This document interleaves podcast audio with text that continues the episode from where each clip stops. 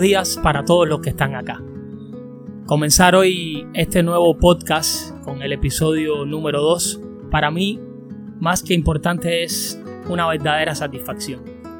Contar con un amigo que ha sido más que un amigo, un hermano durante tantos años, un compañero de, de lucha, de batalla, alguien a quien admiro, respeto y con quien me he divertido mucho también en mi vida. Este invitado que tengo hoy sin duda alguna creo que es el mejor que podría tener. Por dos razones. La primera, porque es un cubano que representa a Cuba en el mundo entero. Y la segunda, es porque en lo personal me ha servido de mucho y me ha enseñado mucho también. Así que de esta manera hoy le damos la bienvenida en la casa del renegado del silencio a Carlitos, alias Chucho de Chucho en las redes sociales y un amigo de lo personal. Bienvenido, hermano. ¿Cómo estás? Oye, nada, eh, mi hermano, tremendo placer verte que estás haciendo esto y chévere, mi hermano, estar aquí contigo. De hace rato siempre andamos haciendo cosas. sí, yo sé, yo sé que hemos, que hemos tanteado varias, varios proyectos y varias cosas, lo que al final, por razones que a veces se nos van de las manos, no han podido suceder y, y bueno, nada. Sí, sí, sí. Lo importante es estar acá. Bueno, Carlito. Eh, el, tema, el tema de hoy, y es un tema que a mí a ti nos toca bien de cerca, y es el cual le da título a este segundo episodio del podcast, es Cuba, el paradigma de la juventud inadaptada. Y yo sé que entiendes por esto lo mismo que yo y, y no hay otra manera de leer. Y es que por alguna razón en el mundo entero Cuba se ha convertido, al menos de esta manera lo veo yo justo ahora, Cuba se ha convertido en un paradigma para la juventud. Eh, esa juventud guerrillera, esa juventud eh, incómoda, llena de preguntas que muchas veces no saben buscar la respuesta en sus propios actos, sino en, en ideas e ideologías que ya están hechas y ya están puestas en práctica en lugares, en otros lugares, en otras latitudes del mundo.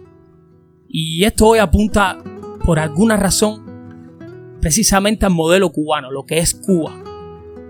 Y mi pregunta, mi pregunta, y más que una pregunta, creo que es eh, una reflexión que quiero que tú conmigo eh, la desarrollemos. Y entonces mi pregunta es, ¿qué es Cuba realmente como nación? y cuánto representa para nosotros haber nacido en ella. Andy, eh, mira, la importancia de, tener nación es que uno sepa que uno tiene un lugar en el mundo, ¿sabes? Que uno pertenece a un lugar en el mundo. Y, y si alguien puede describir la, o puede definir, y me imagino que definiciones de nación pueden haber tantas como definiciones de patria y todas estas cosas, tú sabes. Porque, y más ahora en estos tiempos donde hay tanta gente que, que quiere, bueno, pues manifestar una idea diferente, ¿no? A, lo que hay, está chévere. Yo creo que, que como nación es un lugar al que saber, eh, o sea, al que tú sabes que tú perteneces. Y eso es muy importante y quienes más saben eso y quienes más pudieran definir, como te digo, cada uno a su manera, es aquellas personas que han salido del lugar que se sobreentiende sea tu nación, o sea, sea tu patria. Somos nosotros la gente que ha, ha salido de la patria. Fíjate, no es una cuestión de abandonar a la patria. Eh, es muy difícil el hecho de abandonar la patria o, o abandonar la nación. Hay gente que vive hace 30 años fuera de Cuba, nunca ha regresado a Cuba y no ha abandonado la nación. Sigue siendo muy cubano. Hay gente que vive hace seis meses fuera de Cuba y pretende abandonar su nación. ¿Cómo? Tratando de abandonar o dejando atrás todo lo que lo identifica como nacional o como cubano, que al final es todo lo que nace o todo lo que surge dentro de Cuba, dentro de la patria o la nación, como quieran definir. Esa es la importancia de la nación, saber que tú perteneces a un lugar. Porque cuando uno es nuevo en cualquier lugar del mundo, uno extraña mucho el lugar de donde uno es, independientemente de la circunstancia en la que uno estuvo en ese lugar y en la que esté actualmente. La extraña, lo que todos decimos el gorrión. Sí. Pero eso es una cuestión porque ese es el lugar al que tú perteneces. Ese es el lugar al que tú entiendes. Y tú tienes miedo. Tú estás en un lugar nuevo. Eres un ser humano, eres un animal. Tienes miedo ante lo nuevo. Y lo que tú conoces es aquella dificultad. Y a veces hay gente que se confunde en ese sentido y dice, no, no, no, no, yo me voy para atrás. ¿Cuántas veces, sin cráneo, cuántas veces tú no pensaste estando, estando llegando al país donde tú querías estar, que se en cuántos momentos tú no has tenido, a pesar de que tú has dicho, más nunca en mi vida he ido para Cuba, bien, eso está bien. Pero ¿cuántos momentos tú no has tenido que tú has dicho, para el carajo, me voy? La verdad, me ha pasado varias veces. A todo el mundo le ha pasado, brother. A todo el mundo le ha pasado. Y eso te pasa solamente en momentos demasiado malos. Eso no te pasa en un momento de éxito. Sí, sin duda. En los momentos de éxito tú no regresas. Ah, entiende. Entonces, como único, tú puedes comparar el lugar de origen tuyo. Lamentablemente, esa es la realidad del emigrante. Tú solamente puedes hacer una comparación de la falta que te hace el lugar donde tú vives cuando a ti te llegan al extremo del lugar en el que tú estás. O sea, el lugar de donde tú eres. Y cuando a ti te llegan al extremo en el que tú, en el que tú estás, es cuando tú empiezas a sentir la falta del lugar donde tú eres. Claro. Claro. Entonces, ¿qué es, lo, qué, es, lo que, qué, es lo que hay con todo esto? Es un problema de que mientras el lugar de, al que tú perteneces, eh, porque es así, es el lugar al que tú perteneces, el lugar que te pertenece, esté mal, tú estás mal. Porque tú tienes un problema, un sentimiento que es natural y que es evidente. Y ahora, con todos estos problemas que hay en el mundo, se pone mucho más de manifiesto la necesidad de tener un lugar al cual pertenecer. Sí, sí, sí. Con todos estos elenques que se están formando, yo no sé cómo va a terminar toda esta fiesta, pero es muy importante tener un lugar al cual pertenecer. Porque en, el peor de los escenarios tendría que volver a Cuba, que es el lugar al que yo pertenezco. Entonces yo necesito que Cuba funcione bien. Para yo poder estar en paz conmigo mismo. De eso se trata el juego. Eso es la importancia, Andy, de nación. Eso, eso, eso es la importancia que puede tener para nosotros. Ahora, esto yo me demoré en descubrirlo tampoco es que sea una ley universal. No la gente, no, no, la, la, felicidad personal de todo el mundo no tiene por qué depender de que consideren la nación la patria, que sé yo, con esta importancia que yo lo entiendo, ¿entiendes? Eso no influye. Es mi criterio. Estamos aquí por hablar. Sí, sí, sin duda. Tuyo. Claro, claro. Es, es, tu criterio, es como tú lo sientes, como tú lo ves. Y lo comparto casi 100% contigo. Y la razón creo que es la misma que la tuya. Yo nací en Cuba como tú, como un montón de cubanos más que estamos hoy fuera de Cuba. Y créeme cuando te voy a decir o cuando te digo esto ahora mismo, yo no me logro sentir, a pesar de vivir en Estados Unidos, en, un país libre que, doy gracias a Dios por estar acá, donde tengo una familia, donde tengo mi vida hecha. Muchas veces yo no me logro sentir identificado con esto, con, con lo que es el país como tal. Y no es que me sienta mal, sino es un problema de identidad. Un problema, de, un problema de identidad que muchas veces pasa incluso por problemas profesionales, o sea, por cuestiones profesionales. Yo en Cuba estudié en la universidad. Después de estudiar un montón de años, me hice un profesional. Después estudié música. Tú sabes esta parte de mi vida. Eh, somos amigos en lo personal hace muchísimos años, mucho antes de, de que todo esto sucediera incluso. Eh, estuve en una banda, hice música, le di la vuelta a Cuba, gané premios, hice un montón de cosas. Profesionalmente estuve realizado. Y es duro y entendemos llegar a un país como Estados Unidos o cualquier otro a comenzar desde cero, muchas veces haciendo cosas que no nos gustan, cosas que no, que no tienen nada que ver con nosotros y que nos cuesta hacer porque simplemente no estamos diseñados para eso, aunque cueste, aunque cueste reconocerlo incluso. Yo aprendí en el peor de los escenarios, eh, yo, tú sabes, tú sabes Bro, yo me vi en algún momento medio complicado, ¿sabes? Porque yo me vi en un lugar al cual yo no pertenezco y con nadie así, amarrado así a nadie, ¿sabes? Con nadie que si yo tuviera algo, pudiera quizá llamar un taxi, ¿me entiendes? ¿Sabes? Yo, yo estuve así. Y nosotros deberíamos aprender a, ¿En qué consiste ser inmigrante? Que en gran parte somos. A veces nosotros asociamos la palabra inmigrante con, con cosas muy despectivas, ¿no? Que no tienen la necesidad. Inmigrar no tiene nada que ver con eso, no, no, no todos los inmigrantes tienen que ser de una manera o de otra, ¿sabes? Eh, y ser inmigrante eh, tiene sus partes y buenas, que es lograr lo que todos queremos, y tiene sus partes malas, que es el camino que, que, hay que transitar rumbo a eso que, que tú quieres, ¿no? Eh, pero nada, no se le puede tener miedo. Yo lo aprendí en los peores escenarios. Yo viví peores escenarios. Yo, yo lloré muchísimo solo. Fula, fula de fula. Yo me vi adentro de un monstruo eh, solo. Y. Men, ahí yo aprendí lo siguiente, Andy. Eso es una oportunidad. Y yo empecé a no verle la parte mala, ¿sabes? Ya empecé a no ver. Te lo juro, men. Yo empecé a no verlo mal. Yo no dramaticé. Yo no dramaticé. Yo tuve mis momentos, pero no dramaticé. Y empecé a entender que yo soy un emigrante, que yo estoy aquí, yo estoy aquí de cero. O sea, todo aquí depende de mí. Entonces vamos a ver hasta dónde yo soy capaz. Y es lo bueno que tiene esto. Entonces hay que verle el lado bueno. El lado bueno no es que en el lugar de donde nosotros venimos, nosotros salimos por alguna razón. Y salimos por la razón de que aunque tú tengas las mejores ganas del mundo y las mejores intenciones, tú estás prohibido por ley de realizarte. Existe una ley para eso, existe un decreto, existe un inciso, existe un artículo.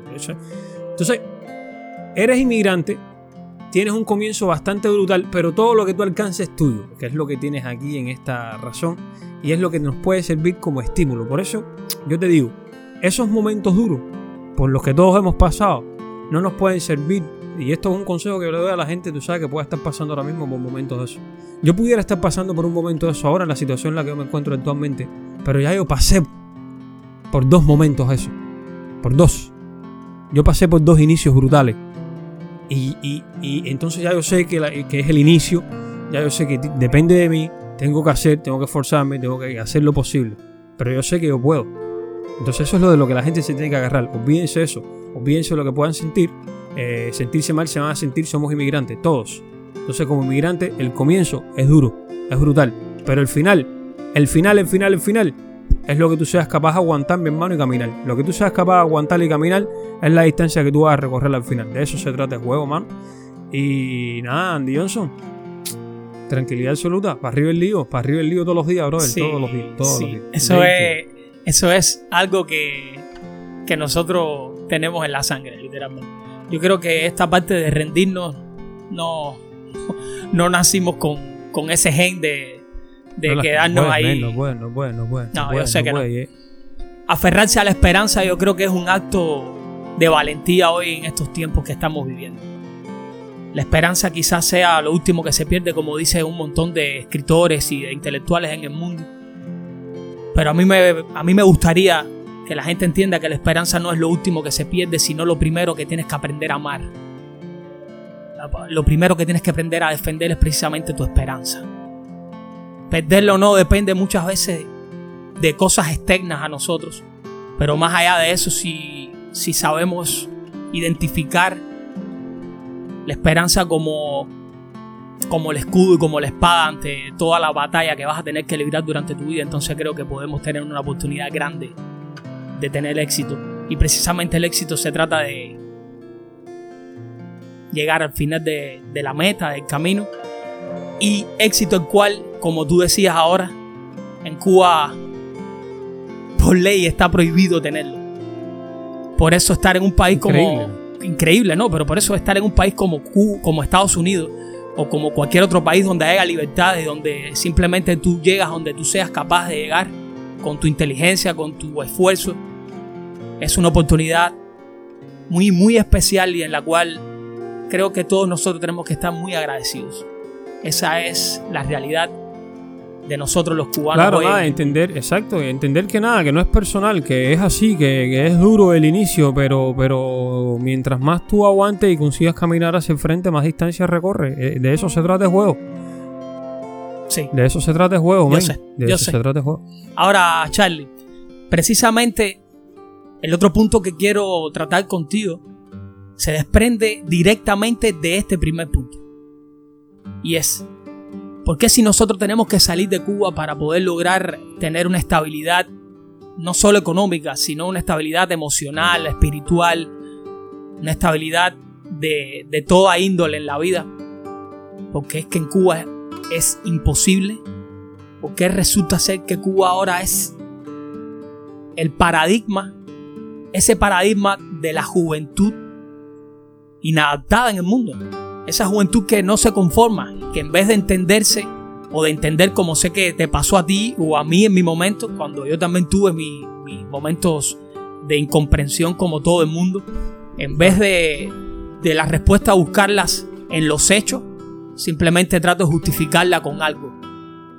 ¿Por qué crees Andy, tú que eso está sucediendo? Eh, que, eh, a ver, eh, la gente se sorprende cómo la, la, revolución, no, cómo la revolución cubana puede tener algún vínculo con todo lo que está sucediendo. Es que la revolución cubana fue hecha por gente que estaba en edad de universidad, pero se andaba dedicando a poner bombas, sabotaje, secuestro, eh, asesinando, haciendo gangsterismo, ¿sabes? En Cuba. Entonces, esa es la revolución cubana, ese mismo comportamiento que están viendo ahí la gente ahora. Y te fijas que todo el mundo está medio loco, lo que pasa es que nosotros somos generaciones que no vivimos eso. Pero tú te pones a leer y es eso. ¿Cómo que cuál es el vínculo que tiene la revolución cubana con esto? No, el vínculo que tiene la revolución cubana con esto es sencillo, pero es muy sencillo. ¿Por qué todos esos ciudadanos, que la mayoría son eh, gays, defendiendo la, la, eh, todo este problema que hayan, que tienen problema de los gays? Fíjate que hay una pila de que están en el Senado que han dicho que son gays. Y nadie los ha votado del Senado porque, porque, porque han dicho que son gays. Hay que manifestarse el día del orgullo gay, ahí tienen su manifestación y tienen derecho a su manifestación y nadie, no pasa nada. Y si alguien los ofende por su orientación sexual es castigado por la ley. No obstante a eso, siguen teniendo manifestación por, por, exigir los derechos y no sé qué más derechos que... Pero bueno, eh, ahí está la gente y la gente tiene que entender de alguna manera que eso que está sucediendo sí tiene muchísima conexión con la revolución porque se ha dedicado la vida entera a cundir las universidades de profesores con ideología de izquierda. Pero no solamente en los Estados Unidos, en el mundo. O sea, mientras nosotros estamos comiéndonos los mocos, esa gente está haciendo la cumbre del APA con no sé qué más. Delegado de 70 países. Ah, eso es oría, los socialistas. No, no, no. Mira, hay gente de 70 países que va a virar para atrás ahora para 70 universidades en 70 lugares diferentes. A volver loco a 70 muchachos más que no trabajan. Porque ninguno de los que hace eso tiene ninguna responsabilidad. Ninguno se levanta a las 5 de la mañana para mantener a ocio. Eso es mentira. Ninguno de los que hacen los desastres. Entonces, la, la, conexión es esa, la conexión existe. La conexión existe porque están las pruebas, están los reportajes de que aquí, por ejemplo, en Miami, fueron detenidos personas que pertenecen a la Brigada Internacional Che Guevara, financiada con dinero del petróleo de Venezuela un dinero que pertenece al pueblo de Venezuela, pero es usado para qué? Para motivar a estos jóvenes que ninguno tiene responsabilidad ninguna y quieren soñar con el mundo mágico que prometió la revolución cubana hace 61 años. Mi pregunta es para toda la gente de Estados Unidos que apoya la parte esta destructiva, la parte destructiva. que ustedes esperan entonces por los próximos 60 años eh, aquí en Miami? Cola de 8 horas para ver si alcanzas a comprar pollo. Porque hay que ver si Canadá te quiere vender el pollo. ¿De qué estamos hablando, men? Entonces, si existe la conexión, es evidente, están las pruebas constantemente, constantemente, constantemente. Cuba ha ambicionado, o sea, o ha, o yo no sé cómo se pudiera decir, pero la ambición de esos dos señores, la ambición de esa gente siempre ha sido destruir los Estados Unidos. Siempre ha sido un sueño.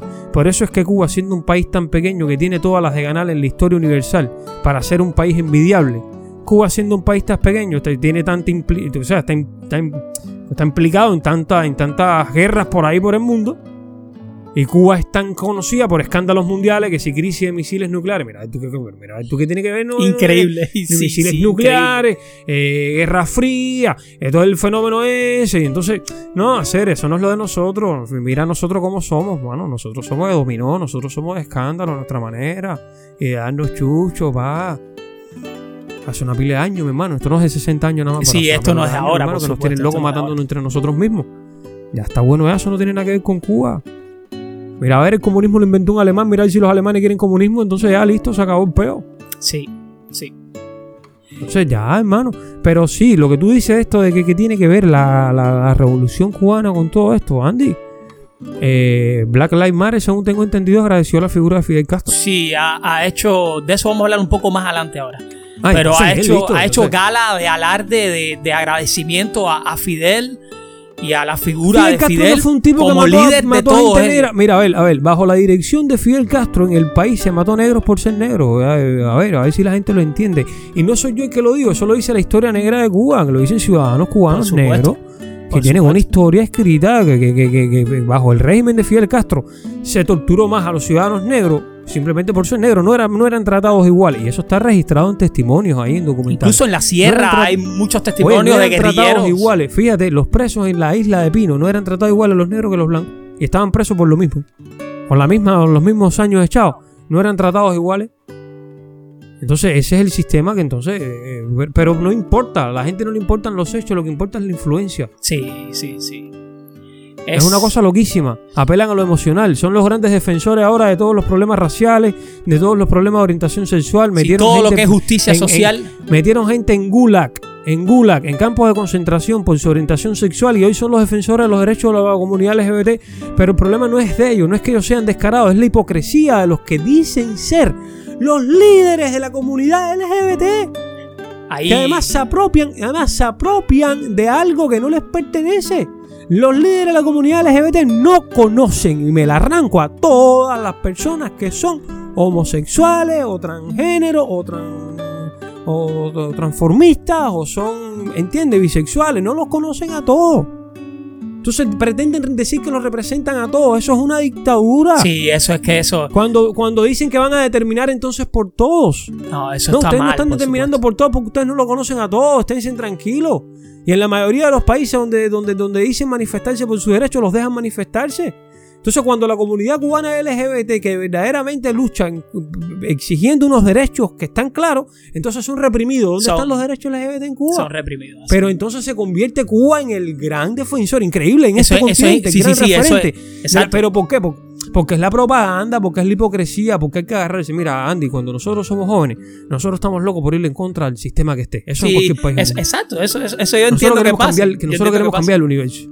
Y hay que agarrarse de algo. Lamentablemente hay gente que se agarra de esto, que es la idea perfecta agarrarse de algo para estar en una lucha que, que- que- es inconsciente. Agarrarte de algo que siempre está en el futuro, en el vamos a construir. No terminan de construirlo. Vamos a, no, vamos a construirlo. Entonces cuando tú demuestras que es una mierda, te dicen, ah, no, pero eso no es comunismo, eso no es socialismo. No, no, eso es otra cosa. No, no, el comunismo, tralala, la, la, la, le, le, le, y lindo todo, y ahí sí. No, ahí sí, ¿qué hacer? No, ah, ya, ya, ya. Pero Yo- la revolución cubana, claro que está ahí a la cara, venga, a la cara, a la cara. Yo pienso Están igual las que pruebas ahí, cabrero, están las pruebas. Busquen en internet, que la gente busque en internet, que se dé un vueltazo por internet. Yo pienso igual que tú, yo comparto todo, todo- todas tus palabras una por una, las subrayo ahora mismo. Y, y es impresionante la forma, no solo en la que defienden eh, el modelo cubano como el justiciero ante todas las ante todo lo mal hecho en el mundo. No es solo la forma en que lo mira, defienden. Mira, esa gente defiende un sistema del cual no se pudieran estar manifestando como lo están haciendo, Exacto, brother, Porque lo mínimo que le hacen es meterle una multa de 3 mil pesos y lo otro es meterle los bastones por, lo- por la boca para adentro. Exacto, exacto. ¿Entiendes? Entonces ya está bueno ya hacer que tú estás defendiendo. Pero es lo que tú quieres. dices, pero es lo que tú dices, es la hipocresía tan grande con la, con la que con la que fosforescentemente, porque es una cosa increíble, porque y era lo que te estaba diciendo anteriormente, no solo es en la forma que lo defienden, sino la, la visibilidad que tienen esas personas que lo defienden. En lo, porque hay una palabra que usan y me da mucha gracia y a mí me, me da gracia o escuchar, escuchar esa palabra, pero a la vez me trae un, o sea, un rechazo automático. Es militar, militancia. Nosotros militamos, nosotros militamos en tal, en tal partido o, pero, o tú en tal que una- cosa. pero, pero entonces, pero ahí está, pero ahí está el gran problema, ¿sabes lo que es militar? Que, pero que yo sé lo cosa es militar, Exacto, por eso te digo, yo sé para que porque gente soy cubano. lo que hay detrás de todo esto. Exacto, yo sé porque soy cubano y porque sé qué cosa es militar desde que tengo, nada, dos, tres años. Desde que fui a mi primer círculo infantil, era un círculo infantil donde tú militabas literalmente en un círculo infantil porque el nombre círculo infantil no era, no era eh, el patico del zoológico. No, no, no. Era Camilo Cienfuegos, era Fidel Castro, era José Martí o algún héroe o, o- o alguien que tenga que ver directamente con la política. Ya desde ahí tú estás militando obligado literalmente en un partido, en, en algo, en una ideología. Te están literalmente imponiendo una ideología que tú no tienes nada que ver con eso. Y por eso te decía que es lo que me, lo que me causa curiosidad no es solo la manera en la que lo defienden, sino la visibilidad que tienen en el mundo. Los medios de comunicación, lo de Pero los si medios de comunicación es impresionante. Pero mira, mira, pero mira, mira, eh, Andy, a ver, eh, ¿cómo es posible que Cuba es un país que evidentemente, que, que no, que además que no puede esconder la miseria que es, el desastre que es, no lo puede esconder? Mira, No. los alumnos del profesor Carlos Lazo, Sí, por sí. mucho que ellos me hablen a mí de nostalgia cubana y todo eso, ellos no, ellos no pueden esconder que Cuba es un país pobre, empobrecido. Sus habitantes son pobres. Ellos no pueden esconder eso. Ese es el resultado de 61 años de un gobierno que se hizo cargo de todo, además de un, de un país pequeño con 11 millones de habitantes. Es la población de la ciudad de Sao Paulo. Y ellos dijeron que se iban a hacer cargo de todo porque todo iba a ver bien. Bueno, ese país pobre es eso, es el resultado de eso. Entonces, ¿cuál es la visibilidad? Bueno, hermano mío, que son los maestros en la propaganda porque hechos no pueden demostrar. Por eso existe la, la- la izquierda hoy. Gracias a la propaganda, porque hechos no existen. No es buena propaganda. Claro, claro, claro. Eso, es- yo, yo siempre he dicho que estos son seres humanos tan buenos vendedores que son capaces de venderte mierda. Y tú llegas a tu casa diciéndole a tu jeva, oye, mira la mierda que he comprado, pero esta, pero esta mierda no huele como cualquier mierda. No, no, esta Esto es mierda otra cosa. de- no, esto es otra mierda. Sí, sí. Esta no es la mierda, esto es, esto es otro, esto es una mierda, no, esto es mierda. Esto es mierda de verdad. ¿Entiendes? Eso hace esa gente. Eso hace esa gente, pero recuerda, ninguno de los muchachones esos que se... Mira, Andy, eh, aquí, la- aquí hay una pila de chamacos en las universidades que están reclamando que la universidad sea gratis. Pero se lo están pidiendo a Donald Trump. No, no, que, a ver, que, que le pidan a sus profesores que trabajen gratis. Ya. Que le pidan a los auxiliares de limpieza que trabajen gratis. A la gente de la administración que lo hagan gratis. A la gente que manda los productos de limpieza, los materiales de estudio y todo eso, que lo hagan gratis. Eso no tiene que hacerlo el presidente. El presidente no tiene que hacer gratis nada, porque el presidente lo que te diga que es gratis le va a costar. Tiene que sacarle dinero de algo para poder pagarle el salario al profesor, para poder pagarle el salario no sé qué más. Entonces, no es al presidente que ustedes tienen que pedirle. Yo los invito a que ustedes le pidan eso a los profesores. Es más, conviértanse ustedes en los futuros profesores que van a trabajar gratis. Construyan el socialismo. Dale, yo los invito. Dale. Sí, que empiecen, que den Y el primer a la tienda. Por supuesto. y lleguen a la tienda y cuando lleguen a Publix vayan a comprar y digan, no, yo soy profesor de los que trabaja gratis en la Universidad de la Florida y Publix le dice, pues te voy a dar alimentos gratis. ¿Por qué? Porque hay muchísimos campesinos que están trabajando horas voluntarias gratis y todo el tomate que están recogiendo es para dártelo gratis a ti. Y ese campesino cuando necesita eh, el hijo a él a la escuela es gratis, pero cuando vaya al hospital es lo mismo. Y todo así gratis, arriba. Empiecen a convencer a la gente, no es al, al presidente. Al presidente lo que lo van a convencer es de que gaste un dinero que puede ser usado en algo que, que verdaderamente hace falta, en los antojos estos. ¿Cuáles son los antojos? Antojos de gente que, vuelvo y te repito, está reclamando derechos que existen por constitución. ¿Cuál es el maldito problema Hace que un hay? montón de años, exacto. ¿Entiendes? Entonces, no, bro, ya, entonces es, es deseo de estar en la bobería hasta estar reclamando, es un deporte, es nice, es cool. Sí, estar en la sí, universidad sí. y protestar, y entonces cuando vas a protestar hablar del futuro, de lo que nadie te puede comparar, nadie te puede, nadie te puede hablar del futuro. Imagínate ahora que tú te pongas a defender el futuro. ¿Quién te puede ir a la contraria si nadie, nadie ha visto cómo es el Nadie futuro? lo conoce, por supuesto. No, y el futuro va a construir, el socialismo va a construir, el socialismo va a construir. No, pero no sirve, no, no sirve dónde si no se ha implantado en ningún lado. Coño, ganaste el debate. Eres el animal. Eres la bestia. Entonces es cool, ¿eh? pero eso es cool gracias a la propaganda. Mano, tú has visto cómo está Hollywood. Tú has visto cómo está No, la, la- la- es- es- el eso mundo es, mediático. Eso es impresionante. propaganda. Eso es impresionante. Y aquí, aquí un momento, un puntico aparte, porque vamos a entrar en el, Me das el pie para entrar al próximo punto que quiero hablar contigo, quiero conversar contigo. Y es precisamente eso. Al menos a mí, lo personal, me ha sorprendido muchísimo. Y por eso te voy a hacer la pregunta. Esa influencia de la que estamos hablando aquí en los Estados Unidos, a mí, me ha- a mí realmente me ha impresionado, me tiene sorprendido la manera en que ha estallado todo esto, todo esto a raíz de la muerte del señor Floyd. Y que ya no se trata de eso, ya, ya eso queda más evidente, más que Dejó evidente que a ninguna de esas personas. tratarse- Dejó de tratarse Sí, sí. eso hace mucho. Eso, eso a los dos días ya era evidente que a nadie le importaba eso. Eso a los dos días ya era evidente O sea, que a nadie le gente, importaba. muy poca gente, A, no, a- no, a muy, muy poca, poca gente, gente. exacto. a muy- bueno, digo a nadie le importaba en el sentido de los que estaban, de, de los que todavía siguen en la calle. De, a, de a, es- a esas personas son las que a nadie le importó. Porque eso, eso está más que evidente y no, no es que lo digo yo, ni lo vas a decir tú, sino que son las noticias en el mundo entero. Yo vivo en Estados Unidos. Eh, aquí al lado de mi casa siguen vandali- vandalizando casi todas las noches. Hay policías y tiros y cosas. Eh, Aquí en Estados Unidos.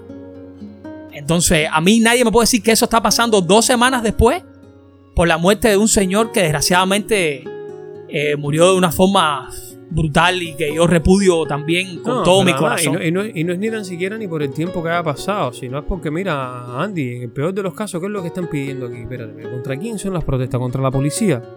¿Pero y por qué quemar negocio? Es que eso es lo que no entiendo. Pues eso es lo que no entiendo y aquí es donde viene la pregunta, aquí es donde viene de la cosa, aquí es donde viene la ideología que está tan, tan impregnada en toda esta situación. ¿Y en qué me baso? Pues me baso en que todo el mundo pone Black Lives Matter para defender eso, pero cuando tú vas a la esencia de lo que es Black Lives Matter y lees lo que es y la ideología que está detrás, te das cuenta de que tienen que quemar negocios porque son anticapitalistas. Porque, lo, porque simplemente no creen en el desarrollo mira, personal. No mira, creen en, en- eh, en el éxito personal. Simplemente no creen en eso y achacan todos los fracasos de una parte de la sociedad Mira, Andy. a que otros aquí- tienen y a que muchos tienen y otros no tienen nada. Mira, aquí la gente tiene que entender una cosa muy clara. En este país, la historia lo ha demostrado, en este país las minorías han ido ganando, han ido ganando espacio, han ido ganando re- relevancia, derechos, no sé, digámoslo así, no, que no tenían, no tenían por qué no tenerlos, no, pero bueno, pero los han ido ganando, han ido ganando espacio, Los se han tienen, insertado, los tienen. Forman parte, forman parte, fíjate, fíjate cómo es la historia, que es lo que te voy a decir, en el capitalismo, que te da la libertad, o sea, de tú poco a poco tiene sus defectos, este país tiene una historia cruel, ok, Sí, claro. pero la ha ido superando. Tanto que, coño, este país llegó a tener un presidente negro, que además fue reelecto.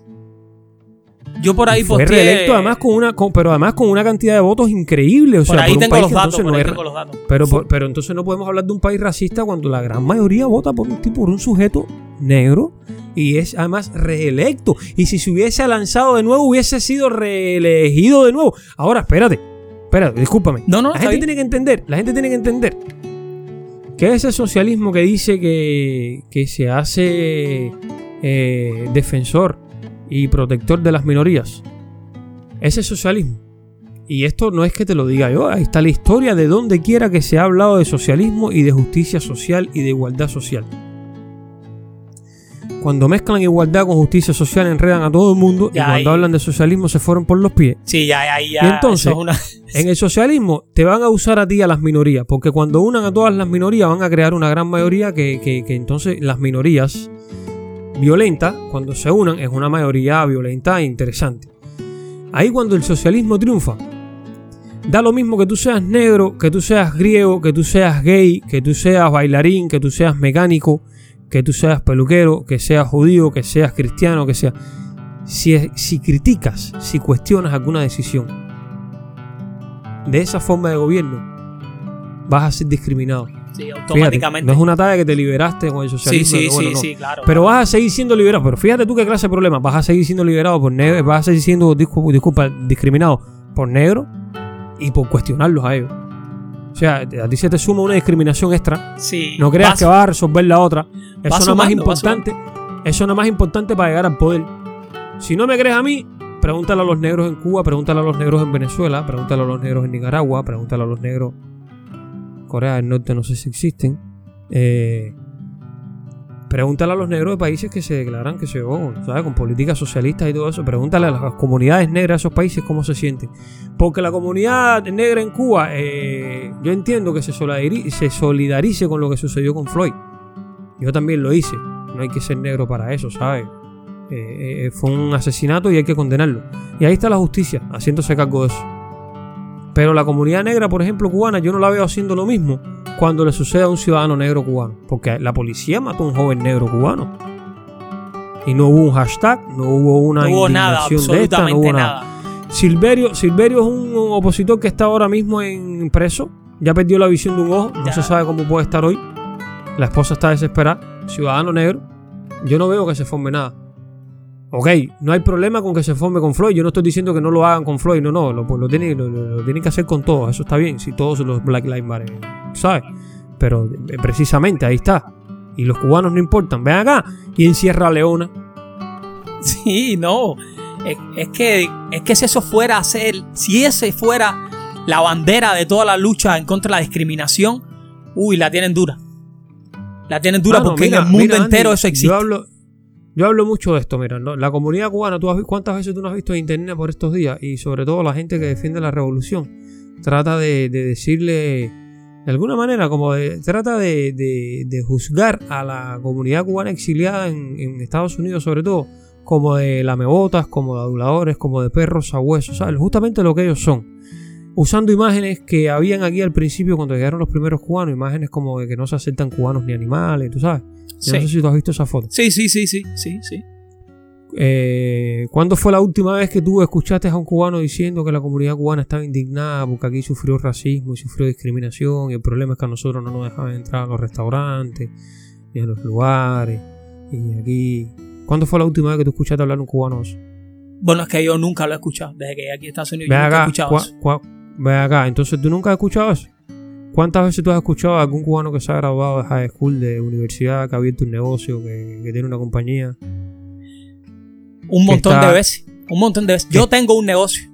que Y hace cuatro años vive en los que, Estados Unidos. que- que es capaz de rentarse, que es capaz de tener un hijo, pagarle una escuela, encaminarlo para la universidad. ¿Cuántos cubanos tú has escuchado eso? Todos, la gran mayoría. O sea, pero mira, para mí hay una diferencia bien clara. Nosotros podíamos habernos quedado tranquilamente reclamándole a este gobierno que nos pague por todos los daños que le hicieron a mi abuelo, por todo el racismo que sufrió, que vino antes de mi abuelo, porque además la historia de nosotros es reciente también. Sí, sí, estamos hablando de una Pero historia no, de pero ¿sabes 60 qué fue lo años. que- ¿sabes qué fue, ¿Sabes qué fue lo que pasó? ¿Sabes lo que fue lo que pasó? Que a lo mejor, digo yo, los cubanos protestaban porque los semáforos eran los semáforos eran anaranjados. Y cuando la alcaldía de Miami o no sé quién aquí decidió ponerlo amarillo, verde y rojo como son, ya el cubano cruzó la calle y no protestó más. El cubano no se, no se quedó en la acera gritando, ahora no. 20 años estuvimos pidiendo que el semáforo fuera. Entonces, pero, pero ya lo tienes así, ya cruza la calle, manín. Cruza la calle ya, manín. Porque entonces yo te puedo poner un sinfín de números de ejemplos de gente que ha triunfado en tu misma condición. Sí, no, y peores incluso. Y peores incluso. Se lo, se lo ha propuesto. ¿Entiendes? Entonces, nada, eh, para mí es eso. El crimen es crimen, no importa el origen que tenga, por- por- De ni por raza, ni por religión, ni por nada de eso. El De crimen acuerdo. es crimen, aquí nadie es mongo. De acuerdo No 100%. sé, pero coño, vamos a. Está bien que nos hagamos eco de muchas causas. ¿no? Yo soy el primero que voy viendo causas y me voy tratando de hacer eco.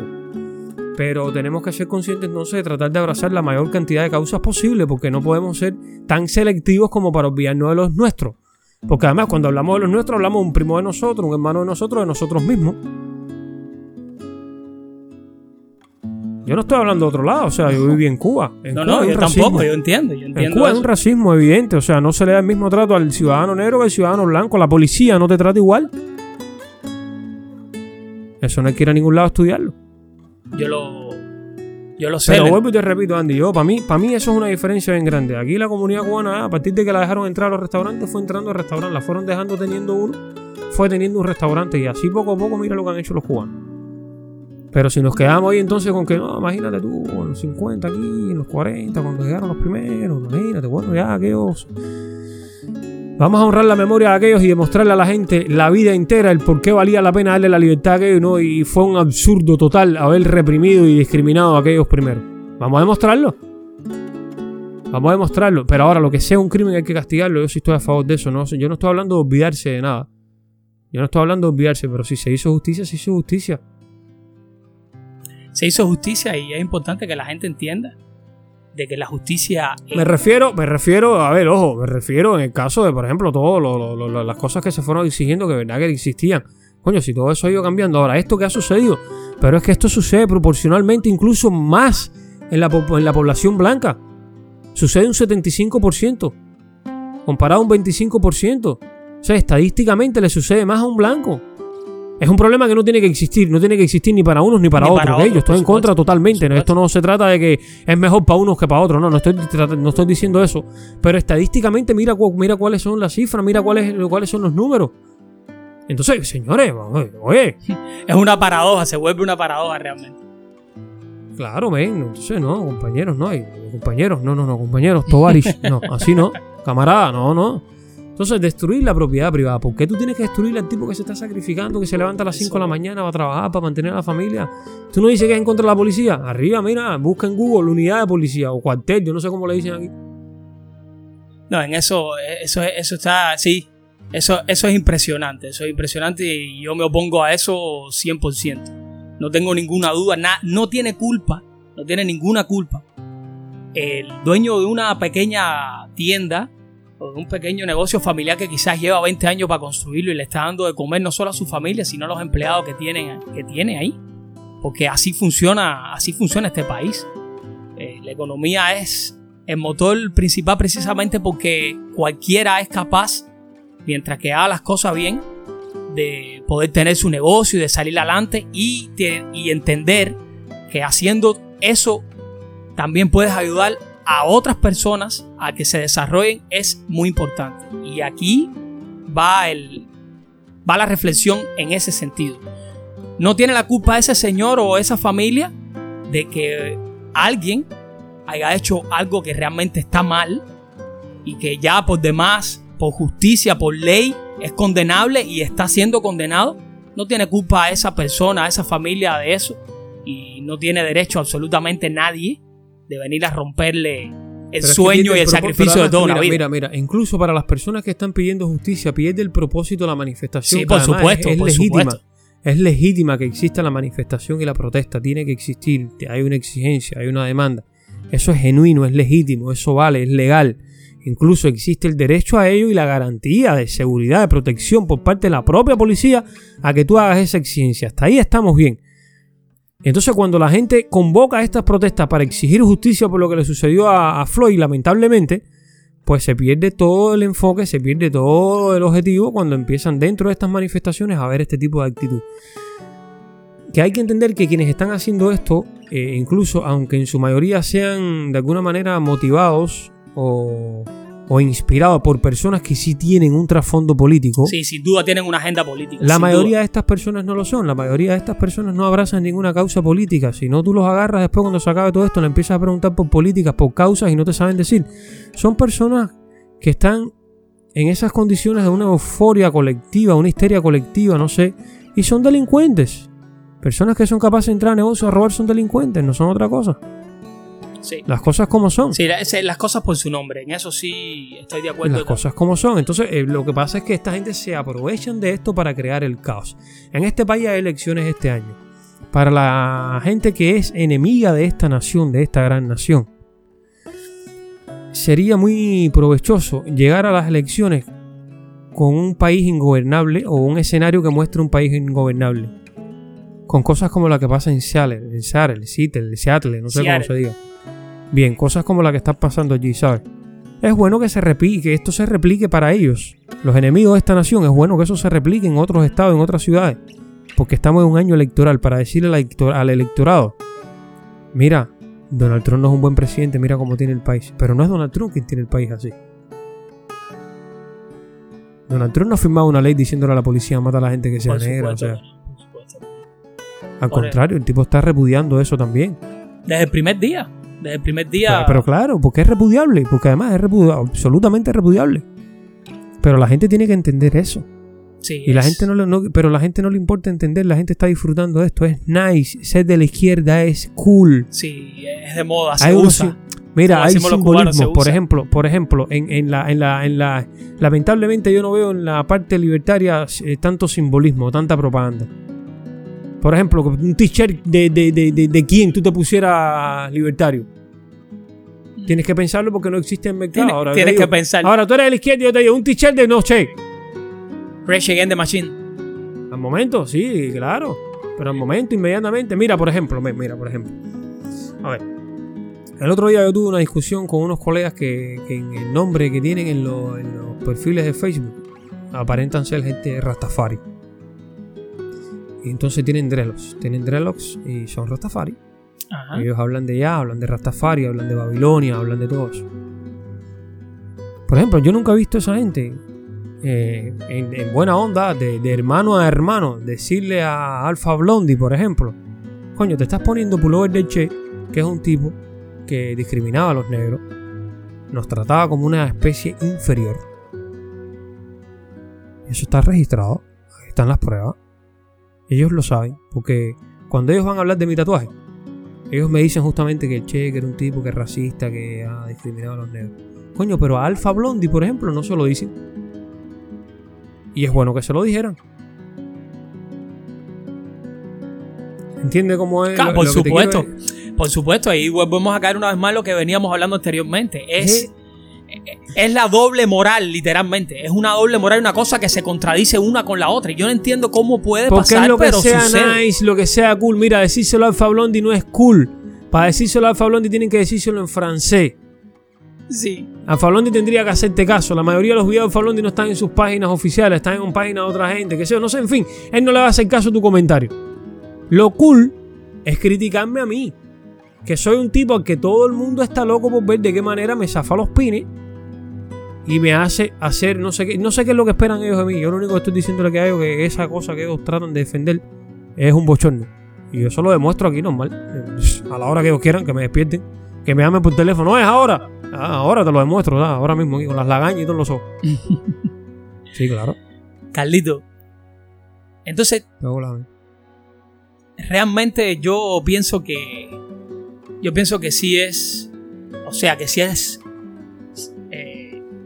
pausable que sí es visible que es un riesgo que existe en el mundo entero hoy por hoy que el modelo cubano sea un ejemplo a seguir en el mundo para mí sí es un riesgo y es un riesgo que se está Pero claro. que se está mira, viralizando a una velocidad tremenda y que no queda otro que hacerle frente. Y aquí es donde viene la, la otra pregunta. ¿Somos la resistencia aún viviendo en países libres? Yo creo que sí, de alguna manera. eh, Fuimos resistencia adentro y seguimos siendo ahora incluso fuera, pero no solo en contra de lo que quedó dentro de Cuba, sino en lo que, lo que está de alguna manera tocando tu puerta y la mía justo ahora. sí, claro, claro, claro, claro. Mira, yo, yo considero que sí, o sea, a menos que haya gente tan exigente que quiera irse por el sentido más radical, que quiera denominar resistencia y cerrar dentro de la definición de resistencia a las personas que hagan algo exclusivamente. Para mí resistencia es levantarme todos los días diciéndole a esa gente que yo me resisto a creer en ellos. Exacto. me hablo. resisto a reconocerlos a ellos como, como lo que ellos pretenden ser reconocidos y yo me resisto a eso constantemente. Entonces eso de alguna manera me ubica en la resistencia. Ahora, que dentro de la resistencia haya gente que haga cosas más radicales, cosas más explosivas, está bien, pertenecemos a la resistencia. Sí, yo continúo siendo de la resistencia. Claro, es que, es que mira, me fui justamente por, por resistirme. Porque entonces la otra manera era seguir resistiéndome hasta que me sucediera lo que le suceda, lo que le están pasando hoy y nadie, y nadie dice nada. ¿tú sabes? Y No nadie, nada. no, exacto, y no sucede nada y no pasa Que te acabo de poner el ejemplo con lo de Silverio, con lo del joven este que mataron. ¿Entiendes? Sin duda. El papel que tenemos que jugar nosotros, Charlie, eh, los cubanos libres, estamos en el mundo entero, los cubanos que sin duda representamos esa resistencia de alguna forma y más que una resistencia, creo que damos la cara de la, de, de la parte buena de verdad de Cuba. La parte buena de, de los cubanos porque la que se conoce es buena entre comillas y muy bonita porque es pura ideología, pero la realidad sabemos nosotros que la hemos vivido que no tiene nada que ver, absolutamente nada que ver. Yo creo que así de esa forma la responsabilidad que cae en los hombros de nosotros de realmente demostrar la parte buena, como te decía, eh, es grande.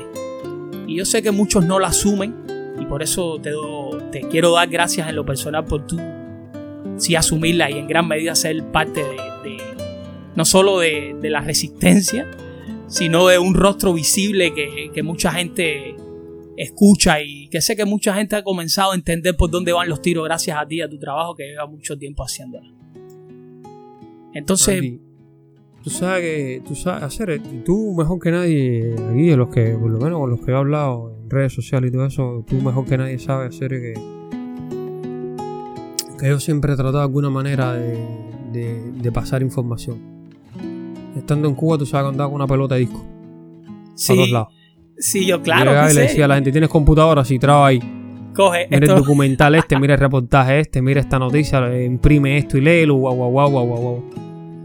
Sin pertenecer a nada, ni nada, ni nada. Porque, bro, yo me di cuenta que yo estaba equivocado en algún momento. En algún momento pensé mal de gente que no se lo merecía. Fíjate, yo nunca milité. Estoy hablando de yo, yo, yo, conscientemente, yo conmigo mismo, ¿sabes?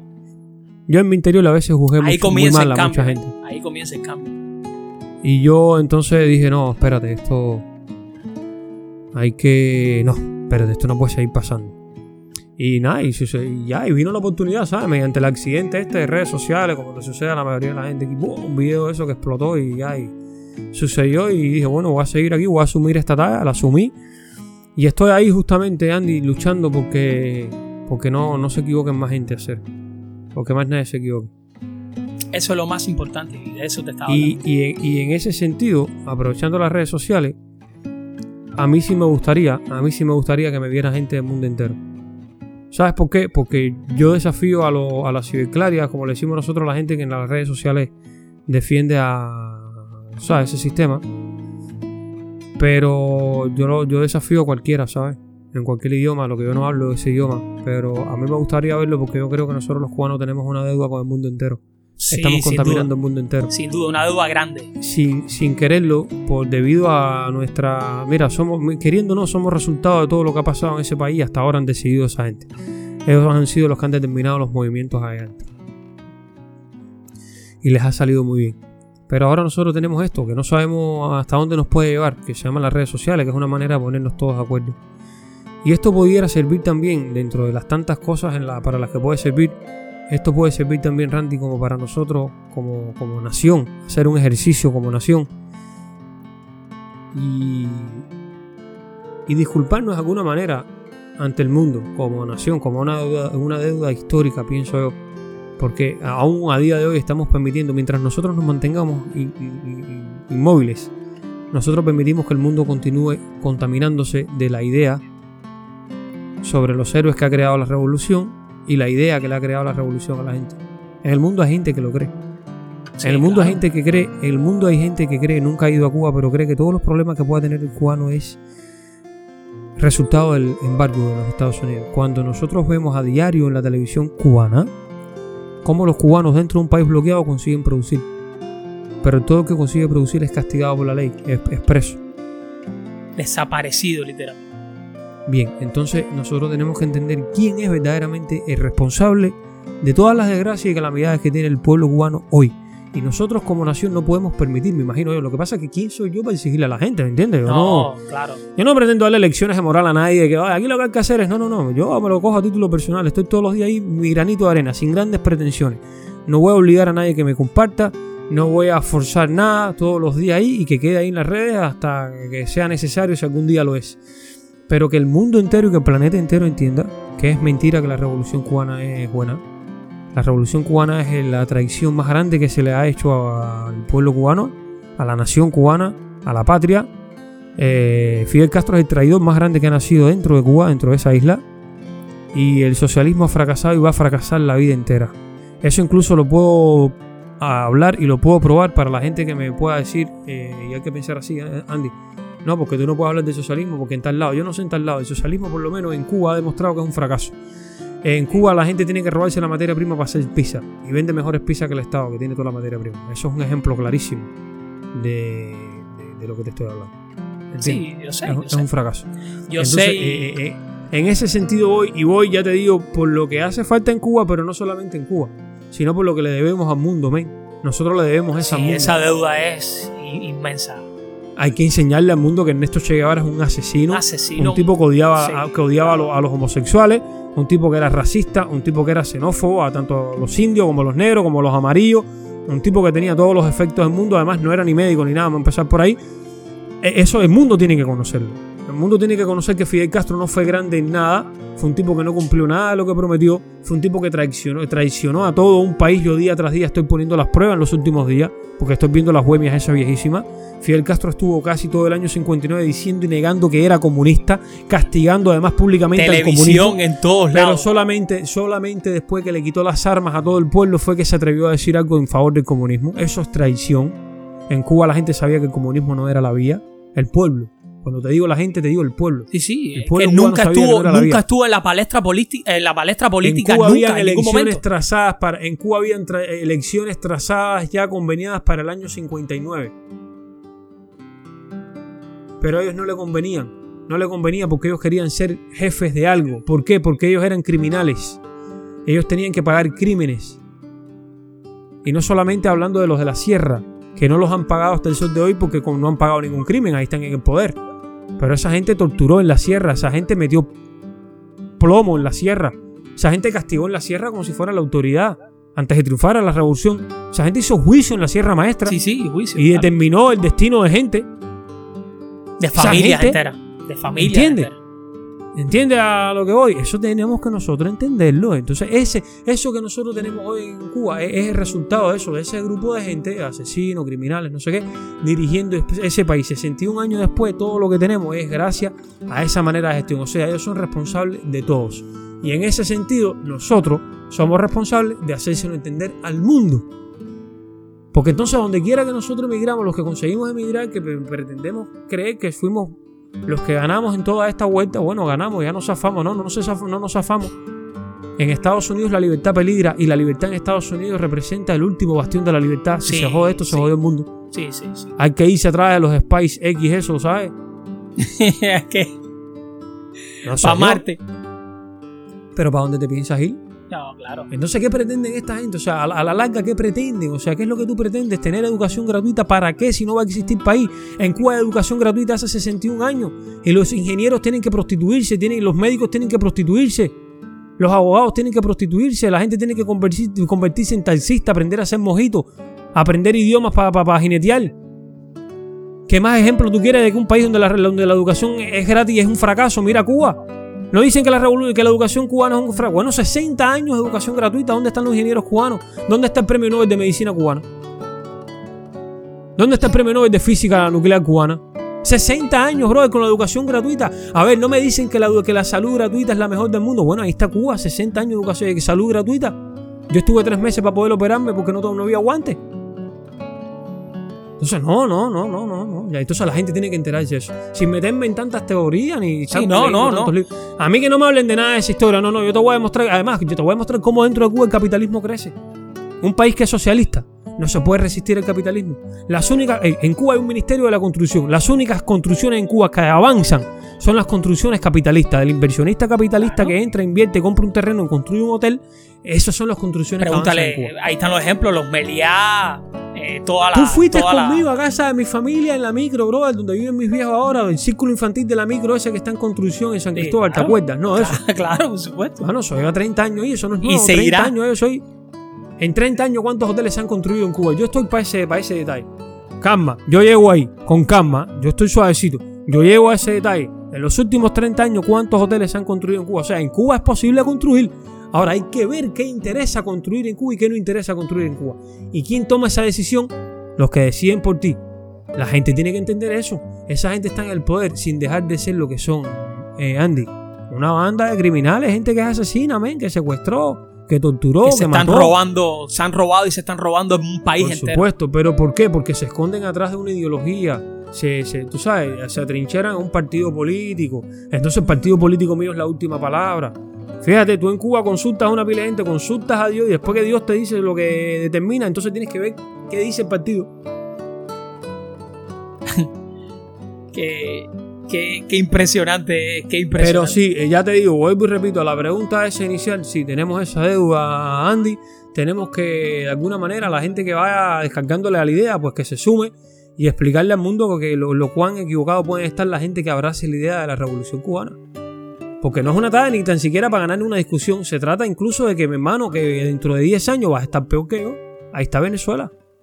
Dios creó el chavismo para hacernos entender de que no es una cuestión de que Fidel Castro se equivocó, no, no, es que el socialismo es así. Si nosotros los cubanos entendíamos que, que Cuba es una situación excepcional, ahí tenemos Venezuela. Es uno de los países con mayores reservas de petróleo. México ahora está fajándose con Estados Unidos para ver si le manda gasolina a- a Venezuela. Sí, estuve viendo la noticia hace unos. Pero tú has visto lo que se ha hecho en Dubái con petróleo. Ujú. ¿Pero por qué? ¿Por qué no se hace en Venezuela? ¿Por qué no se hace en Venezuela? Sí. Porque se lo robaron todo y porque aprendieron de los ladrones más grandes del mundo. No, porque hay un bloqueo que los Estados Unidos. Los Estados Unidos es el único país que te paga en efectivo el, pe- el petróleo, en vivo, en directo, en todos los colores. Si dejas de venderle este petróleo a los Estados Unidos, pues perdí- pues per- perdiste los chances de de- ¿Qué fue lo que pasó? Fue lo que pasó. La vida entera Chávez se la metió amenazando. No te voy a vender más una bota de petróleo, Mr. Bush.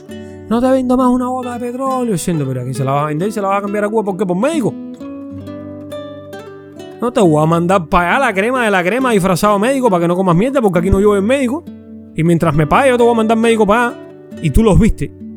No, Tú yo, los viste. Yo sí los vi. Tú los conoces de cerquita, de cerquita. Yo estudié cinco años en ciencias médicas y trabajé ocho años en salud pública en Cuba. Si alguien, si alguien puede hablarte claro de la salud pública en Cuba. sí. ¿Entiendes, mano? Eso es lo que hay. No, no, la gente está. Sí, tenemos que tenemos esa deuda con el mundo, Sí, Andy. yo Como, pienso- mismo, como mismo Alemania trata de hacerlo con los inmigrantes y con la gente, tú sabes, que, que- que- en Alemania la pasó muy mal, o, o por, o por alguien que tomó, o por alguien que representaba a Alemania y la bandera alemana en algún momento ocasionó, pues Alemania tiene esa deuda histórica. Nosotros los cubanos también la tenemos. Nosotros tenemos una deuda histórica. Fíjate en la clase candela que nosotros nos metió un grupo de gente sin escrúpulos. Nosotros somos un país pequeño, no teníamos que estar metidos en esta candela, estamos metidos en candela con el mundo entero. O sea, le debemos dinero al mundo entero. ¿En cuántos escándalos tú has visto metido? Mira, busca, busca. Busca países que tengan la proporción de población que tiene Cuba y busca en cuántos escándalos pueden estar metidos en noticias por ahí. Y compara Cuba. No, no, no. La vida entera, la vida entera tratando de ser primera plana en todos lados, de ubicarse en todos los escándalos. Y eso es lo único que nos ha dado atraso. La gente en Cuba no tiene una yuca que comerse, ven. Y es un país agrícola. Yo te invito cuando se acabe la directa, si tú nunca lo has hecho, porque esto lo hice yo en vivo, Andy, y es una cosa súper loca. Yo te invito a que busques en el Google Earth, ese, ¿sabes? Google Sí, Tierra, sí, sí. que busques Polonia. Y, a- y le des a Polonia entera. Y tú me digas a mí para cuándo tú crees que, los- que el pueblo polaco, si sigue así como tú lo ves, pueda tener hambre. Le pueda faltar la papa o le pueda faltar el Polonia, maestro. Yo estoy seguro. Deja- no, no. yo no, yo no, No, he hecho ese ejercicio que me estás no, pidiendo. cuando tú pero estoy tú seguro, seguro frío. de la respuesta. Fíjate que te estoy diciendo que Polonia, cualquier lugar de Polonia, darle zoom. Y fíjate lo que tienen en común todos los lugares de Polonia donde tú le des zoom. En el Google Earth. Y te vas a caer para atrás. Entonces en Cuba hay un Ministerio de la Agricultura. ¿Para qué? Para decirme que... que, que, que- que- Para controlarte, es solamente para pero a ver, exacto, porque para decirme que, que, que no hay yuca por culpa de Donald Trump, no, la yuca se siembra en la tierra y tierra en Cuba hay. de sobra. Si, si Donald Trump no deja sembrar en yuca, entonces que no coman más mierda, que dejen la boría el Consejo de Ministros y todo eso, y que el cubano se ponga a buscar quién es el gobernador de Cuba, que busque, que vote por sus alcaldes y toda esa pila de cosas, y a ver si votamos en las próximas elecciones ahora en noviembre por el presidente de este país, que es el que toma las decisiones en Cuba. Fíjate tú qué problema. Porque si todos los. Fíjate, yo siempre lo digo, los cubanos lo único que tenemos son problemas. Y si todos los problemas son causados por el gobierno americano, nosotros deberíamos votar en las elecciones americanas, que son las que nos causan los problemas a nosotros, y votar por un tipo que no nos cause tantos problemas. Miguel Díaz Canel no pinta nada en esta historia. No, eso es un cero Miguel. Díaz Canel para lo único que está es para decirnos que Estados Unidos es culpable. Resistan más porque Estados Unidos es culpable. Yo a veces pienso que las personas en Cuba ya están resignadas a que le digan todas esas cosas y que simplemente la respuesta interna es "Ah, algún día mejorará, algún día mejorará. Vamos a ver qué pasa, algún día mejorará. Pero la realidad nunca pudo estar más distante de eso que se repite, es eso que se repite internamente en cada uno de los cubanos cuando ve la, la mesa redonda, ve a este señor que es un impresentable y, y que no tiene absolutamente nada de preparación, ni, ni, de, ni da, ni vergüenza, ni nada para estar ahí al frente, mucho menos de un país como Cuba. Pero bueno, es como, como, es como se le dice, es un puesto a dedo. La realidad es que yo creo que, que el cubano ya está resignado a, a algún día mejorará, a esperar que caiga del cielo la respuesta a todos los problemas. Y la historia ha demostrado que en ningún lugar del mundo ha sido así. No, no. Y yo me aferro, yo me aferro a la idea de que en algún momento tiene que despertar, las personas tienen que despertar y superar un poquito el miedo. Y a veces cuando yo hablo con algunos amigos que tengo en Cuba, y seguro a ti te ha pasado lo mismo, y ellos me, me cuentan que está malo, que todo está difícil, eh, yo siempre tiendo a decirles, o sea, a responderle con las mismas cosas, los mismos Claro. argumentos. Y es, Claro. to- yo sé que está difícil, yo sé que es así, pero mi respuesta es que has hecho tú para cambiarlo. Y yo con esto, y yo con esto, y ahí esto es importante, yo con esto no pretendo de que nadie salga a la calle precisamente a gritar, solamente cívicamente, cívicamente ya tú puedes comenzar a ser libre y ya tú puedes empezar a cambiar tu país cívicamente, de, un- de una forma Claro. muy, muy, muy tranquila, desde tu propio espacio y tu propia integridad, sin incluso incumbir a nadie más ni convidar a nadie que sea parte de nada, porque no se trata de esto.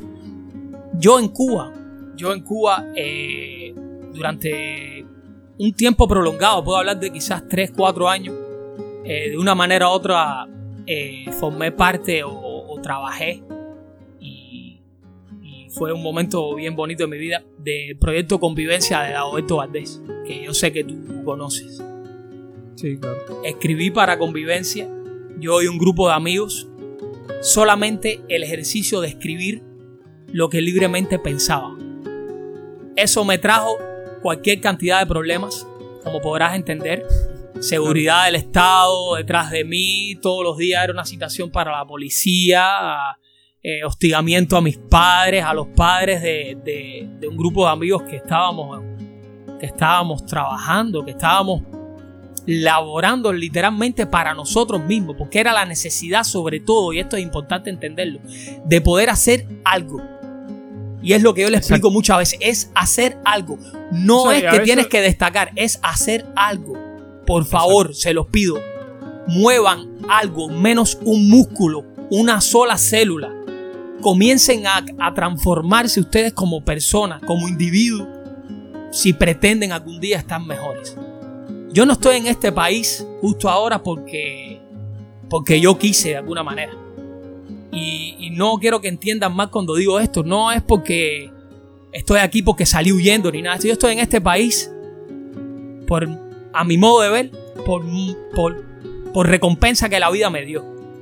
Yo estoy aquí en este país porque así la vida lo quiso y fui dando un montón de vueltas y tuve muchas otras oportunidades de llegar aquí y no vine y llegué quizás por la que menos me imaginé. Eso es importante no, no decirlo a modo personal, sino contarlo a modo de una historia, una, una pequeña historia de vida. Porque los ejemplos, y como es como dice el dicho, para predicar hay que tener ejemplo y precisamente de eso se trata. Claro. A veces yo le digo a la gente, yo no me siento bien diciéndote que yo sí hice y tú no, no, no, no. Yo no me siento orgulloso de eso. Yo me siento triste porque yo hice, porque tú todavía no has hecho.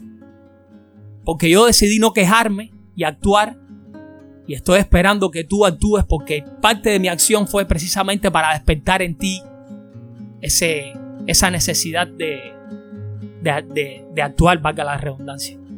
Y desprendiéndose de este punto, Carlito, me gustaría y, quiero que, que, lo hagas con, con toda la sinceridad del mundo, porque estoy seguro que, de que las personas que escuchen esto y que nos vean después pueden realmente tomar muy en serio, muy amena las palabras que, te voy a pedir que, digas ahora. Y es, ¿qué consejos, qué consejos le darías tú precisamente a modo corto a esa juventud del mundo que está tan confundida con toda esta situación.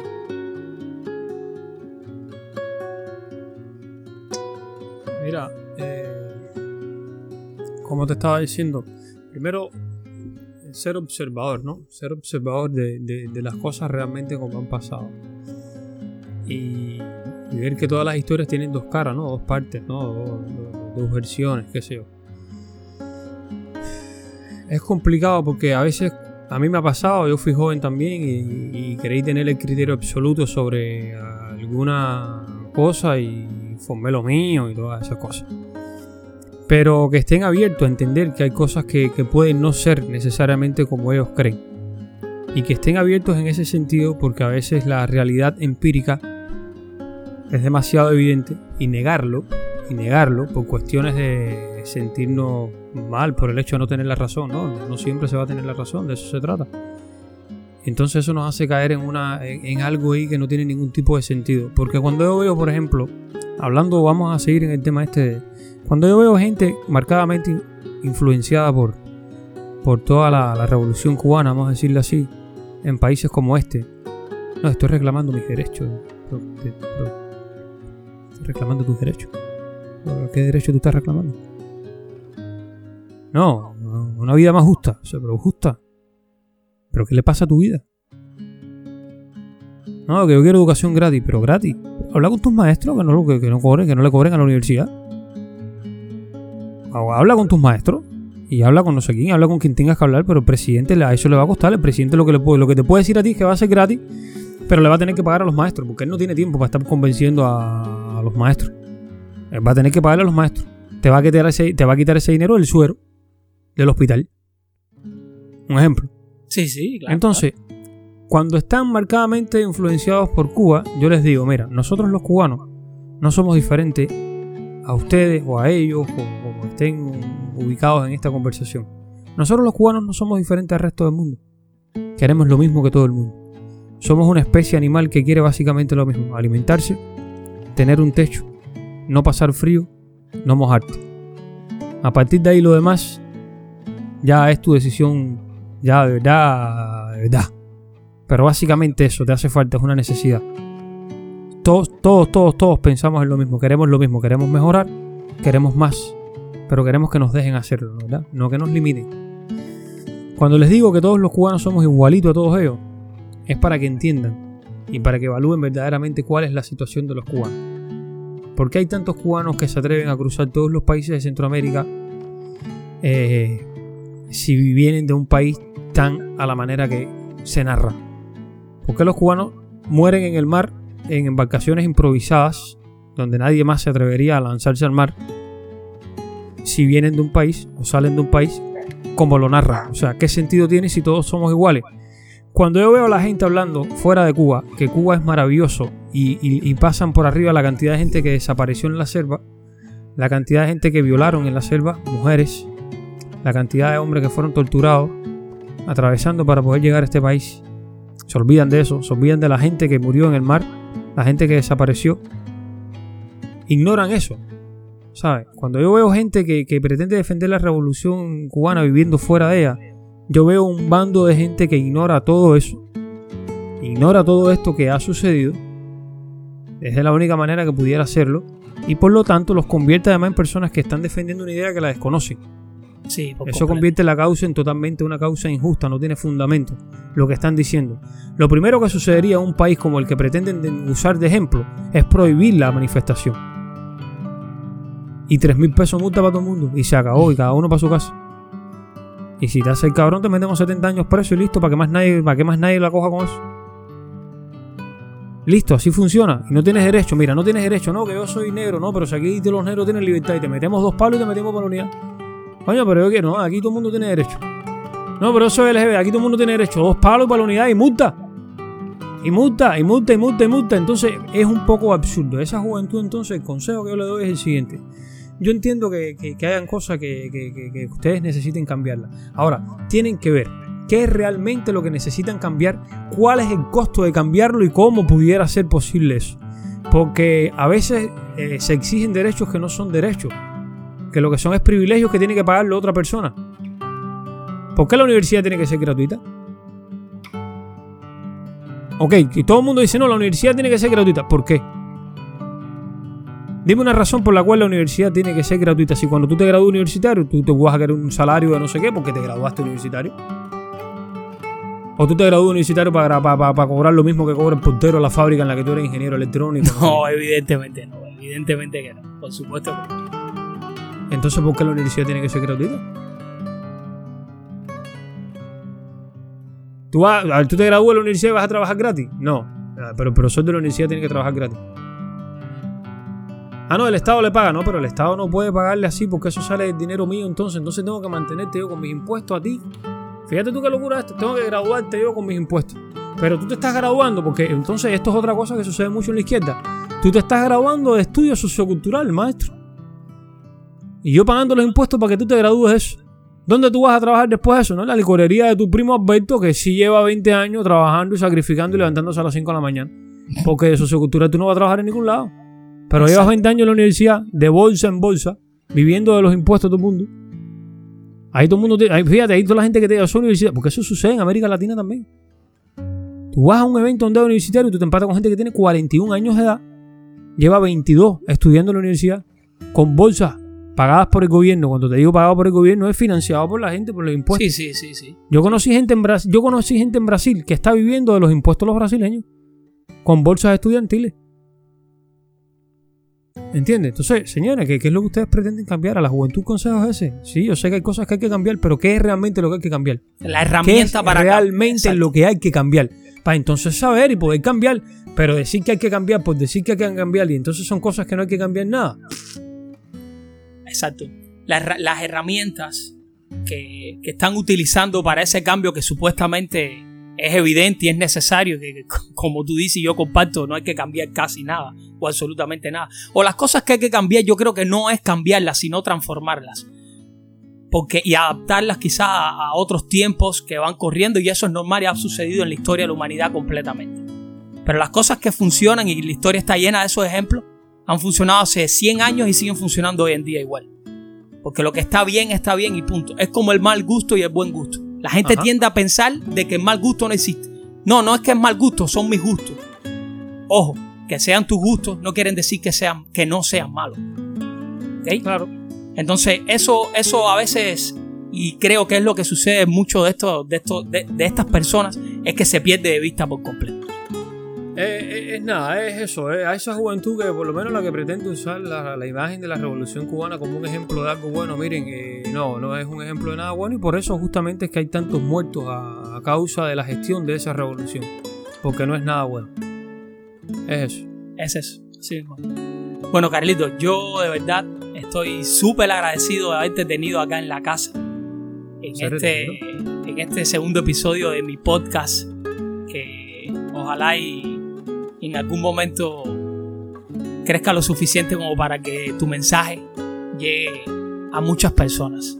Estoy súper agradecido contigo y de esta manera quiero invitar a todas las personas que pueden escucharme, que nos pueden ver, a que te sigan en las redes sociales, a que sigan tu trabajo, que es muy importante. Gracias, hermano. Y también invitarlos a que se suscriban a este canal, a que me sigan en las plataformas de podcast, ya sea Spotify, Google Podcast o Apple Podcast. Y bueno, nada, Carlito, un abrazo súper grande para ti, agradecerte y desearte las mejores cosas del mundo porque sé que las mereces. Y un montón de colores y H. Es todo lo que te deseo porque sabes que te quiero, te admiro, te respeto y comparto. Coño, igual, mi hermano, igual. Tú eres mío, serio. Tú eres mío y la limonada es la base de todo. ¿Qué más? ¿Qué más se le puede pedir a la vida? No, después de la limonada no existe nada más, créeme. Que no, esa gente se supera, tú verás, tú verás que esta semana Sí, ahorita yo, yo hago, hago el Pru. Ahí, ahí Vamos- alguien vamos a llegar al camino, Ahora, ahora, ahora, ahora Mariela Castro, Bruno Rodríguez están pensando, coño, Díaz Canel nos dio duro con eso de la limonada. Tenemos que meter una peor. El Pru, el Pru. Ahorita. Estudio. eh, sí, Te ahorita. quiero, hermano, coño. Gracias por invitarme a hacer y nada. un placer Eh, tenerte acá, hermano. Métele para adelante, sigue haciendo lo que estás haciendo, serio. Aquí estamos y cuando suba para Tampa nos vemos. Seguro, mi hermano. Un abrazo bien grande Te para quiero. ti. Y gracias por estar acá, brother. Siempre, cada vez que tú me llames voy a estar aquí. Lo sé. Y bueno, gente, para ustedes, eh, decirles que así termina este episodio de este podcast con mi hermano y amigo Carlitos en la casa. Invitarlos a que sean parte de esto como siempre les pido. De que de alguna manera no se rindan. Y el mensaje final que quiero que tengan con esto es que la confusión que puedan tener siempre antes de actuar intenten mínimamente informarse. Es importante en estos tiempos que corren ser libres y actuar como personas libres, pero la libertad no justifica en ningún momento y bajo ninguna circunstancia de que podamos con nuestra actitud causar un mal mayor, no solo a las personas y a toda una nación, sino a toda una nación. Muchas gracias por estar acá. Mi nombre es Andy Vieras. Estoy grabando este podcast desde Tampa, Estados Unidos. Soy cubano de nacimiento. Les deseo las mejores cosas del mundo. Y nos vemos en el próximo episodio de este podcast de Renegado del Silencio. Muchas gracias por estar acá.